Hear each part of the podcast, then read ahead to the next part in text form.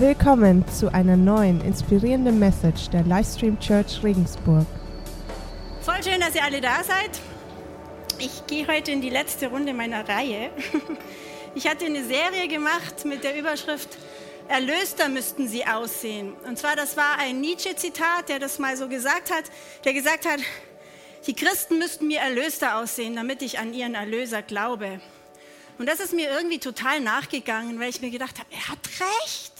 Eigentlich müssten wir Christen einfach nur so vor Freude jauchzen, wenn wir richtig kapiert haben, um was es da eigentlich geht. Dann habe ich so nachgeforscht und bin auf eine Bibelstelle gekommen, wo ich mir gedacht habe, hm, die könnte uns vielleicht da weiterhelfen. Und zwar hat der Paulus diese Bibel, der Paulus das geschrieben an die Galater, das ist im Galaterbrief 5, 16 bis 18. Ich lese mal mit euch die Einleitung zu dieser Stelle, auf die ich dann noch ein bisschen eingehe. Was will ich damit sagen? Lasst den Geist Gottes euer Verhalten bestimmen. Dann werdet ihr nicht mehr den Begierden eurer eigenen Natur nachgeben. Denn die menschliche Natur richtet sich mit ihrem Begehren gegen den Geist Gottes. Und der Geist Gottes richtet sich mit seinem Begehren gegen die menschliche Natur. Die beiden liegen im Streit miteinander und jede Seite will verhindern, dass ihr das tut, wozu die andere Seite euch drängt. Wenn ihr euch jedoch vom Geist Gottes führen lasst, steht ihr nicht mehr unter der Herrschaft des Gesetzes. Und dann geht es weiter. Dann stellt Paulus zwei Lebensentwürfe gegenüber.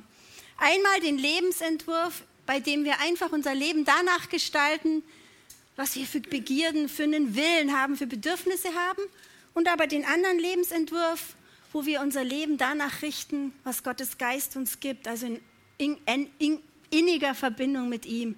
Ich habe das einfach zusammengelistet, das ist einfach die Bibelstelle nur zusammengefasst. Schrei äh, Paulus schreibt da nämlich, das Leben aus der sündigen Natur bringt Folgendes hervor.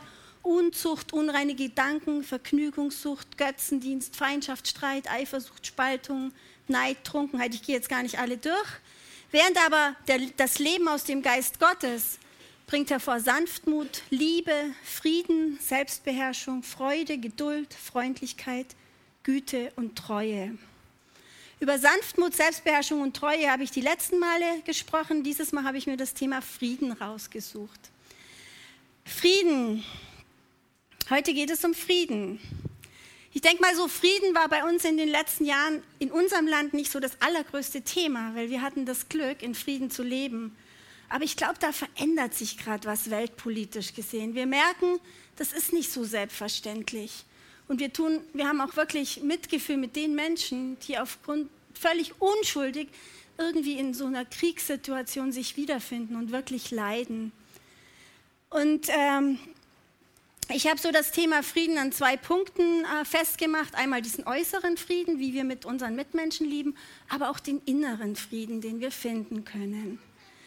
Ähm, was haltet ihr davon, wenn ihr eurem Nachbarn mal die Hand gebt? Ihr könnt versuchen, das so zu machen, aber ihr könnt auch einfach nur Hallo sagen oder ihr könnt ihm einfach, ich, das kenne ich noch aus der Kirche früher, der Friede sei mit dir wünschen. Was immer ihr macht, sagt mal kurz Hallo zu eurem Nachbarn.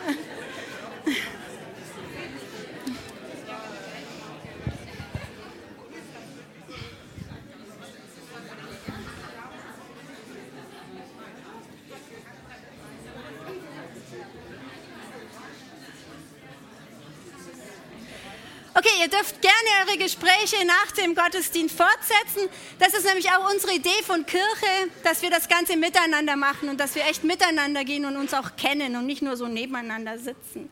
Okay, der Dallas Willard, ein amerikanischer Philosoph, hat mal Frieden so definiert. Er hat gesagt, Frieden ist die Ruhe und die Gelassenheit des Willens, die aus der Gewissheit darüber erwächst, wie die Dinge enden werden die aus der Gewissheit darüber erwächst, wie die Dinge enden werden. Ich finde das eine sehr, sehr schöne Definition. Aber bevor ich jetzt richtig einsteige in das Thema Frieden, wie geht es euch, wenn ihr Frieden hört? Dir persönlich, wie geht es dir damit? Hast du im Kopf, wow, Bettina, Frieden, da bin ich der Pro. Ich lebe mit all meinen Mitmenschen in totalem Frieden und auch ich bin so mit meinem Leben, mit meiner Lebenssituation im Reinen, ich habe diesen inneren Frieden, der ist bei mir Normalzustand dann herzlichen Glückwunsch. Aber vielleicht kannst du mit der Predigt ein Mitgefühl für die Menschen entwickeln, die das nicht haben. Vielleicht ist es bei dir aber auch so, dass du sagst, naja, also wenn du so von Frieden redest, da fallen mir schon so der ein oder andere ein, mit dem ich nicht so ganz im Reinen bin, wo vielleicht mal eine Aussprache, wo vielleicht mal Versöhnung dran wäre. Oder du sagst, naja, mit meinen Mitmenschen komme ich eigentlich allen super gut klar, aber dieser innere Frieden, von dem die Bibel so oft spricht, den hätte ich gern noch viel, viel mehr. Mein Wunsch ist, dass für jeden von euch was dabei ist. Gott ist der Inbegriff von Frieden. Und er macht uns echt Mut, diesen Frieden zu finden und gibt uns auch alle möglichen Hilfsmittel dazu. Ich gehe jetzt mal erst auf diesen äußeren Frieden ein. Und zwar habe ich euch da ein Beispiel aus meiner Familie mitgebracht. Als die Kinder noch klein waren, äh, war Johannes mal aus, auf Geschäftsreise fort und es war ein schrecklicher Tag. Die haben total viel gestritten. Es war einfach kein schöner Tag. Ich war mit den Nerven schon komplett blank. Und dann war kurz vorm ins Bett gehen folgendes, dass ein Riesengeschrei aus dem Wohnzimmer kam und ich bin dann hingegangen und dann war es so, dass ein kleineres Kind, ich sage keine Namen, einem größeren Kind ein Puzzle vom Tisch gefegt hat aus lauter Zorn. Ein tausend Teile Puzzle, an dem das andere Kind fünf Tage in den Ferien gearbeitet hat. Ihr könnt euch vorstellen, große Enttäuschung, Tränen. Ich war echt total enttäuscht, traurig, habe die Kinder so schnell wie es nur ging ins Bett gebracht, habe mich dann auf mein Bett geworfen und habe geheult. Ich habe gedacht, das kann doch nicht wahr sein. Wieso? Wieso machen die das so? Dann habe ich gehört, wie so Schritte ins Zimmer kamen, tap, tap, tap. Dann ist das größere Kind zu mir gekommen und hat mich erstmal nur gestreichelt, hat gar nichts gesagt. Irgendwann hat er dann gemeint, Mama, du kannst jetzt aufhören zu weinen. Ich habe dem anderen Kind schon längst vergeben. In der Bibel steht nämlich, man soll 70 mal 7 mal vergeben. Pause, dann war eine Pause. Dann hat das Kind gesagt, ich habe zu Gott gebetet und er hat mir die Kraft geschenkt. Ich habe ihn an, ich habe dieses Kind angeguckt und war einfach nur irgendwie so total ergriffen. Ich fand das einfach so, so, so toll. Und die Bibelstelle, die dieser Aussage zugrunde liegt, die können wir in Matthäus nachlesen. Und zwar, oh, jetzt habe ich eins überschlagen. Matthäus 18, 21.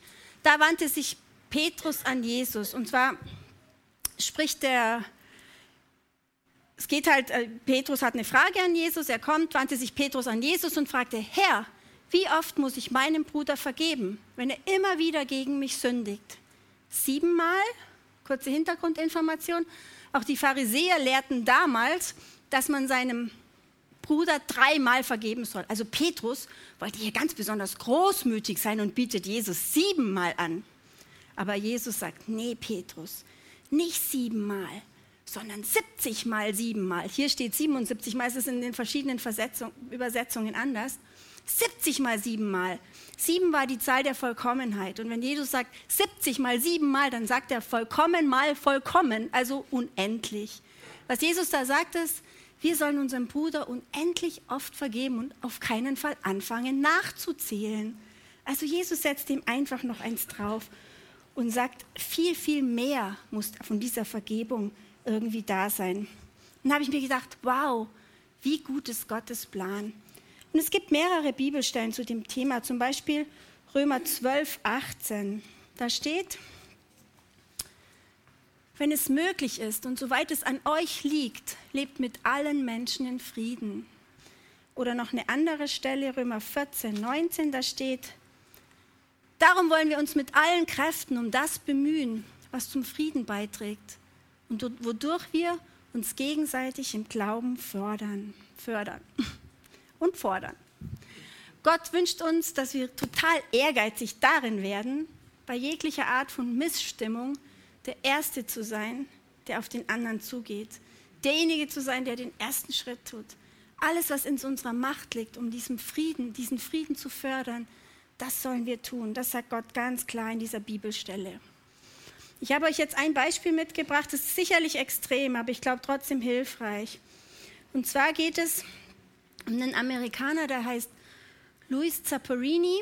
Und dieser, dieser Luis hat Folgendes erlebt. Er war 1936, er war ein super schneller Läufer, schon als Kind ist allen anderen weggerannt und war dann für die Olympiade nominiert, war ein großer Favorit, hat allerdings knapp die Bronzemedaille verfehlt war aber noch sehr jung und es war klar, in der nächsten Olympiade wird er der Mann sein. Und dann ist der Krieg ausgebrochen. Und er ist eingezogen worden und ist als Flieger ausgebildet worden und wurde dann sofort äh, in den Krieg gegen Japan geschickt. Und sein Flugzeug ist beim ersten Feindkontakt abgeschossen worden über dem Meer. Die ganze Besatzung ist im Meer gelandet. Ein paar von der Crew konnten sich retten auf zwei Schlauchbooten.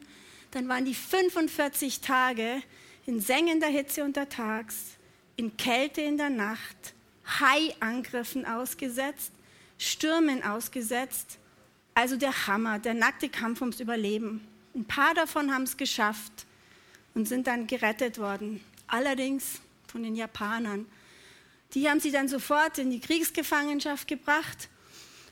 Und er hat dann Folgendes erlebt. Sein Wärter war ganz bekannt als Obersadist. Die nannten ihn The Bird. Der war einfach ganz besonders gemein. Und ihn, diesen Louis, als Olympiateilnehmer, hat er ganz besonders auf dem Kicker. Der hat ihn die nächsten Jahre gequält, was nur ging. Ich habe übrigens auch ein Bild dazu. Der hat ihn gequält und hat ihn einfach überhaupt nicht in Ruhe gelassen, drangsaliert ohne Ende. Und irgendwann ist er dann, als der Krieg zu Ende war, freigekommen, durfte nach Hause zu seinen Lieben. Er war aber ein total traumatisierter, kaputter Mensch. Er konnte nicht mehr schlafen, hatte nur Albträume, er hat einfach so viel erlebt, womit er nicht fertig wurde. Er war total fertig. Er hat dann angefangen zu trinken, ist Alkoholiker geworden, ist gewalttätig geworden, hat seine Frau geschlagen. Also eigentlich ein hoffnungsloses Leben, einfach weil er kaputt gemacht wurde. Und dann war in der Stadt, in der sie lebten, eine Evangelisationsveranstaltung von Billy Graham. Und seine Frau ging da gleich am ersten Tag hin und hat Jesus ihr Leben übergeben. Und sie hat den Luis eingeladen, hat gesagt, komm mit. Er ist nicht mitgekommen. Aber er hat nach drei Tagen gemerkt, dass seine Frau so anders geworden ist, viel zugänglicher, viel liebeswürdiger, viel freundlicher. Am vierten Tag ist er dann mitgegangen. Nach der Hälfte der Veranstaltung hat er den Raum verlassen, weil er so mit seiner Vergangenheit konfrontiert wurde, dass er es nicht mehr ausgehalten hat. Aber am nächsten Tag ist er nochmal hingegangen. Und dann war es soweit. Er hat vor Jesus kapituliert. Er hat sein Leben Jesus hingelegt und hat gesagt, okay, wenn das stimmt, was der erzählt, wenn du die Führung in meinem Leben übernehmen willst, dann gebe ich sie dir. Ich habe keine Hoffnung, ich will eine neue Hoffnung in dir. Hat also sein Leben komplett Jesus übergeben, ganz ernsthaft. Das war dann die erste Nacht, in der er durchschlafen konnte. Bis er dann wirklich ganz gesund war, hat noch eine ganze Weile gedauert. Aber nach ein paar Jahren wurde er dann Prediger. Er hat von seiner Geschichte erzählt, hat Menschen Mut gemacht, auch diesen Weg zu Jesus zu gehen. Hat total viele Menschen zu Jesus geführt. Und dann stand von der Organisation, für die er gearbeitet hatte, eine Japanreise an. Und er hat gemerkt, oh, wenn ich jetzt nach Japan gehe, da kommt total viel hoch. Und da kann ich jetzt meinen Glauben wirklich auf die Probe stellen. Er hat dann wirklich im Gefängnis diesen Mann aufgesucht, der ihm so viel Schmerz, The Bird, der ihm so viel Schmerz bereitet hat. Er hat gesagt, ich möchte diesem Mann gegenübertreten. Ich möchte ihm vergeben. Gott wird mir die Kraft dazu schenken. Er ist dann tatsächlich dahin gegangen, ist seinen Peinigern wirklich gegenübergetreten und hat denen von Jesus erzählt. Hat erzählt, Leute, ich kann euch vergeben, nicht weil ich stark bin, sondern weil es jemand gibt, der mich stark macht. Ich habe mein Leben Jesus gegeben und ich wünsche es euch auch. Er ist da hingegangen und hat das wirklich geschafft. Konnte wirklich ernsthaft und ehrlich vergeben. Und hat gemerkt, wie er davon total frei wurde, wie die Last, die ihn immer noch so gedrückt hat, er wurde frei davon, komplett frei, nachdem er wirklich diese Vergebung ausgesprochen hat. Und er hat dann noch viele Jahre gepredigt und viele Menschen mit seiner Geschichte zu Jesus geführt. Er ist 2014 mit 97 gestorben und hat fast bis zum Schluss noch gepredigt.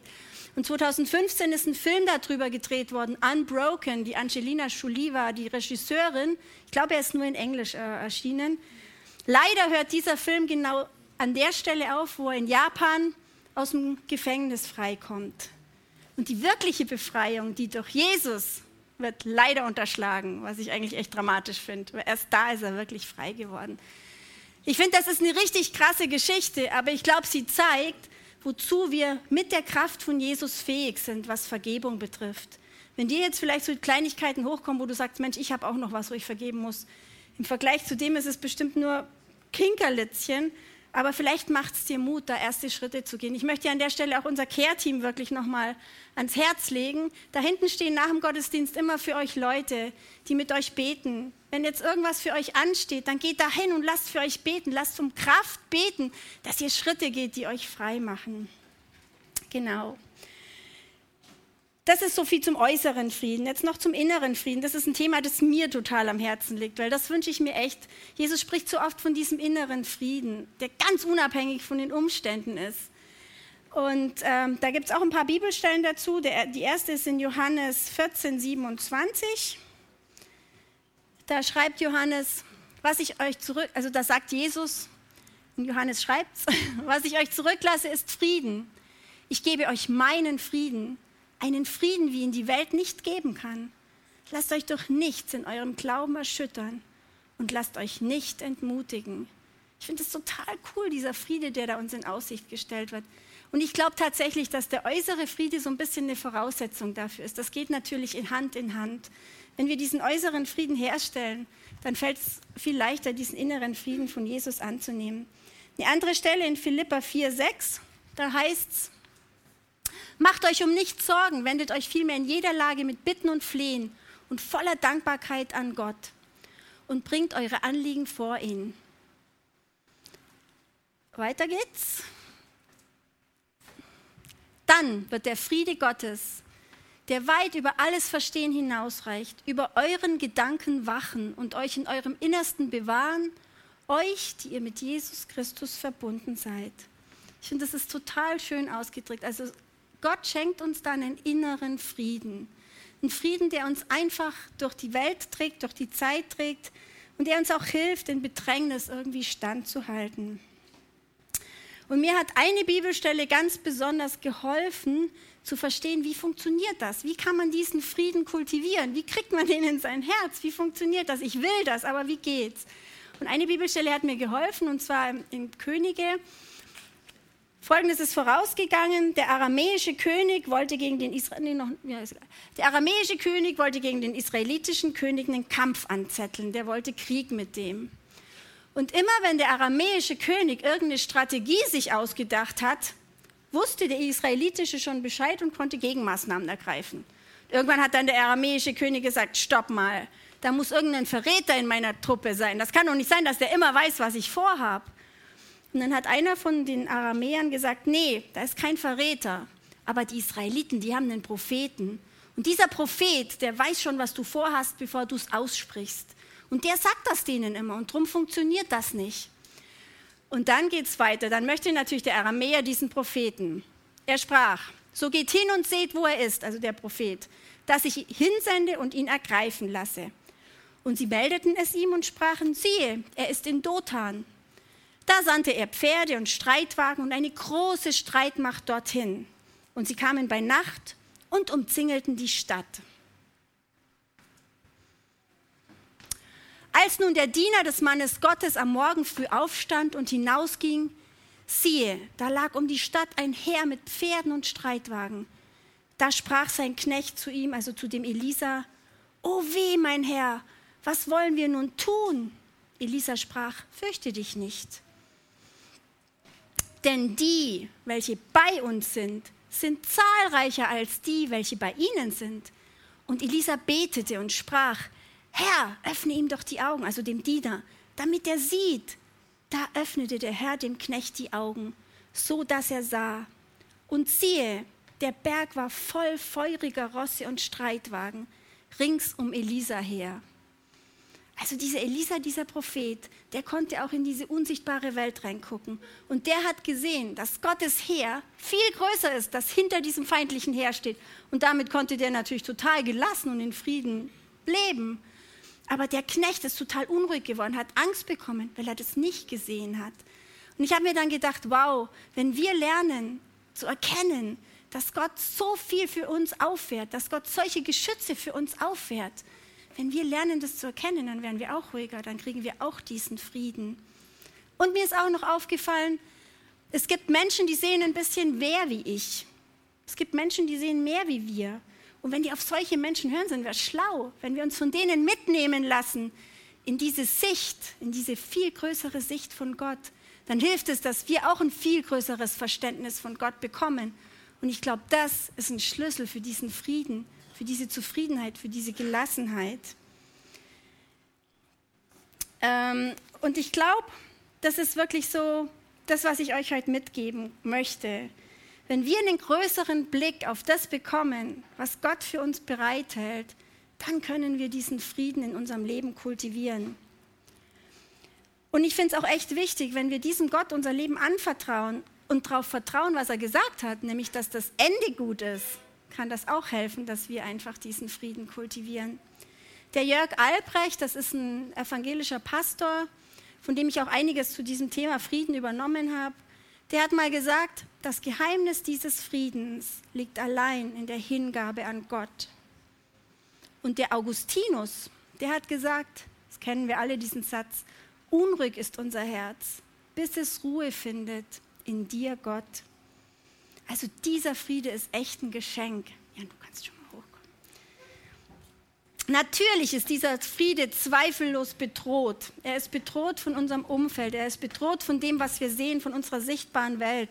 Und es sind viele Dinge, die uns Angst machen möchten.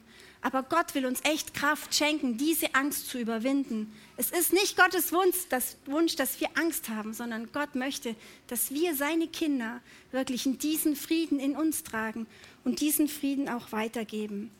Und wie sehr Gott uns liebt, hat er uns am Kreuz von Golgatha bewiesen, als er seinen Sohn, seinen Sohn gegeben hat, damit er für unsere Sünden stirbt und damit wir leben können, damit wir diese Beziehung zu Gott aufbauen können. Ich meine, das zeigt uns einfach schon, wie wichtig wir Gott sind und wie sehr es ihm daran liegt, dass wir ein Leben leben, das erfreulich und lebenswert ist, dass diese Geistesgaben, wie wir vorher gelesen haben, dieses Leben aus dem Geist immer mehr in uns kultiviert wird und wir dadurch immer ein erfreulicheres Leben leben dürfen.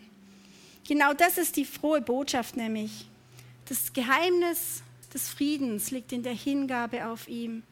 Leben finden wir nicht, wenn wir uns auf unseren Willen, auf unsere Wünsche, auf das konzentrieren, was wir jetzt gerade haben wollen, sondern Leben finden wir, wenn wir uns auf Gott konzentrieren und auf seinen Plan für unser Leben. Leben kriegen wir, wenn wir wirklich auf ihn ausgerichtet sind. Und das wünsche ich mir so sehr. Ich habe euch ein Symbol mitgebracht. Weil irgendwie, wenn man hier vorne steht, wünscht man sich natürlich, dass die Leute auch nachmittags um drei noch wissen, worum die Predigt gegangen ist. Deswegen habe ich euch eine Friedenstraube von Picasso mitgebracht. Das christliche Symbol für Frieden ist die Taube mit diesem Olivenzweig. Und wer von euch so visuell veranlagt ist wie ich, für den habe ich ein Olivenblättchen, das er sich in Geldbeutel, Hosentasche oder sonst wohin stecken kann und vielleicht die ein oder andere Versöhnung in Gang setzt, die aussteht und der Wunsch wäre, dass die Versöhnungen ausgesprochen sind, bevor die Blättchen verwelkt sind. Könnt ihr machen, wie ihr wollt. okay, also Leben finden wir, wenn wir unseren Willen dem anvertrauen, der uns Leben geschenkt hat, weil der weiß, wie Leben funktioniert. Frieden finden wir, wenn wir in dieser Hingabe an Gott immer mehr nach dem suchen, was er uns bereitstellt und wie er uns hilft und indem wir immer mehr auf seinen Sohn Jesus gucken, der uns nämlich gezeigt hat, wie Leben funktioniert. Er hat uns gezeigt, wie man mit seinen Mitmenschen umgeht. Und er hat uns gezeigt, wie viel Ruhe man bekommt, wenn man im Vater ruht, auch in den schlimmsten Situationen. Wenn du heute neu hier bist, zum ersten Mal hier bist und für dich das alles Neuland ist und du auch Jesus eigentlich bisher nur so von der Ferne kanntest, wir glauben, dass wir aufgerufen sind, mit Jesus in Beziehung zu treten. Gott hat gesagt, Jesus ist der Weg, die Wahrheit und das Leben. Jesus ist unser Weg zu Gott und Jesus ist der, mit dem wir Kontakt aufnehmen dürfen. Wir können Jesus unser Leben hinlegen, so wie der Luis Zamperini, und sagen, Herr, ich habe keine Hoffnung, ich krieg's nicht hin, mach du. Und dieses Angebot steht für jeden, und Gott und Jesus und der Heilige Geist, die haben Sehnsucht nach jedem Mensch auf diesem ganzen Erdenball. Und umso mehr Menschen diese Friedensbotschaft in sich einsaugen, umso größer wird die Wahrscheinlichkeit, dass wir auch diesen weltumspannenden Frieden erleben dürfen. Wir hören jetzt ein Lied und danach haben wir ein Gebet mitgebracht, das wir jede Woche beten. Du hast die Möglichkeit, wenn du Jesus eben noch nicht in dein Leben eingeladen hast, das heute zu tun Das ist ein Schritt in die Richtung zu Gott hin, zu Jesus hin. Ein Schritt dahin, dass du sagst, okay, ich möchte mich anschließen an dieses Stromnetz des Himmels. Ich möchte immer mehr die Augen geöffnet kriegen für das, was du Gott für mich bereithältst.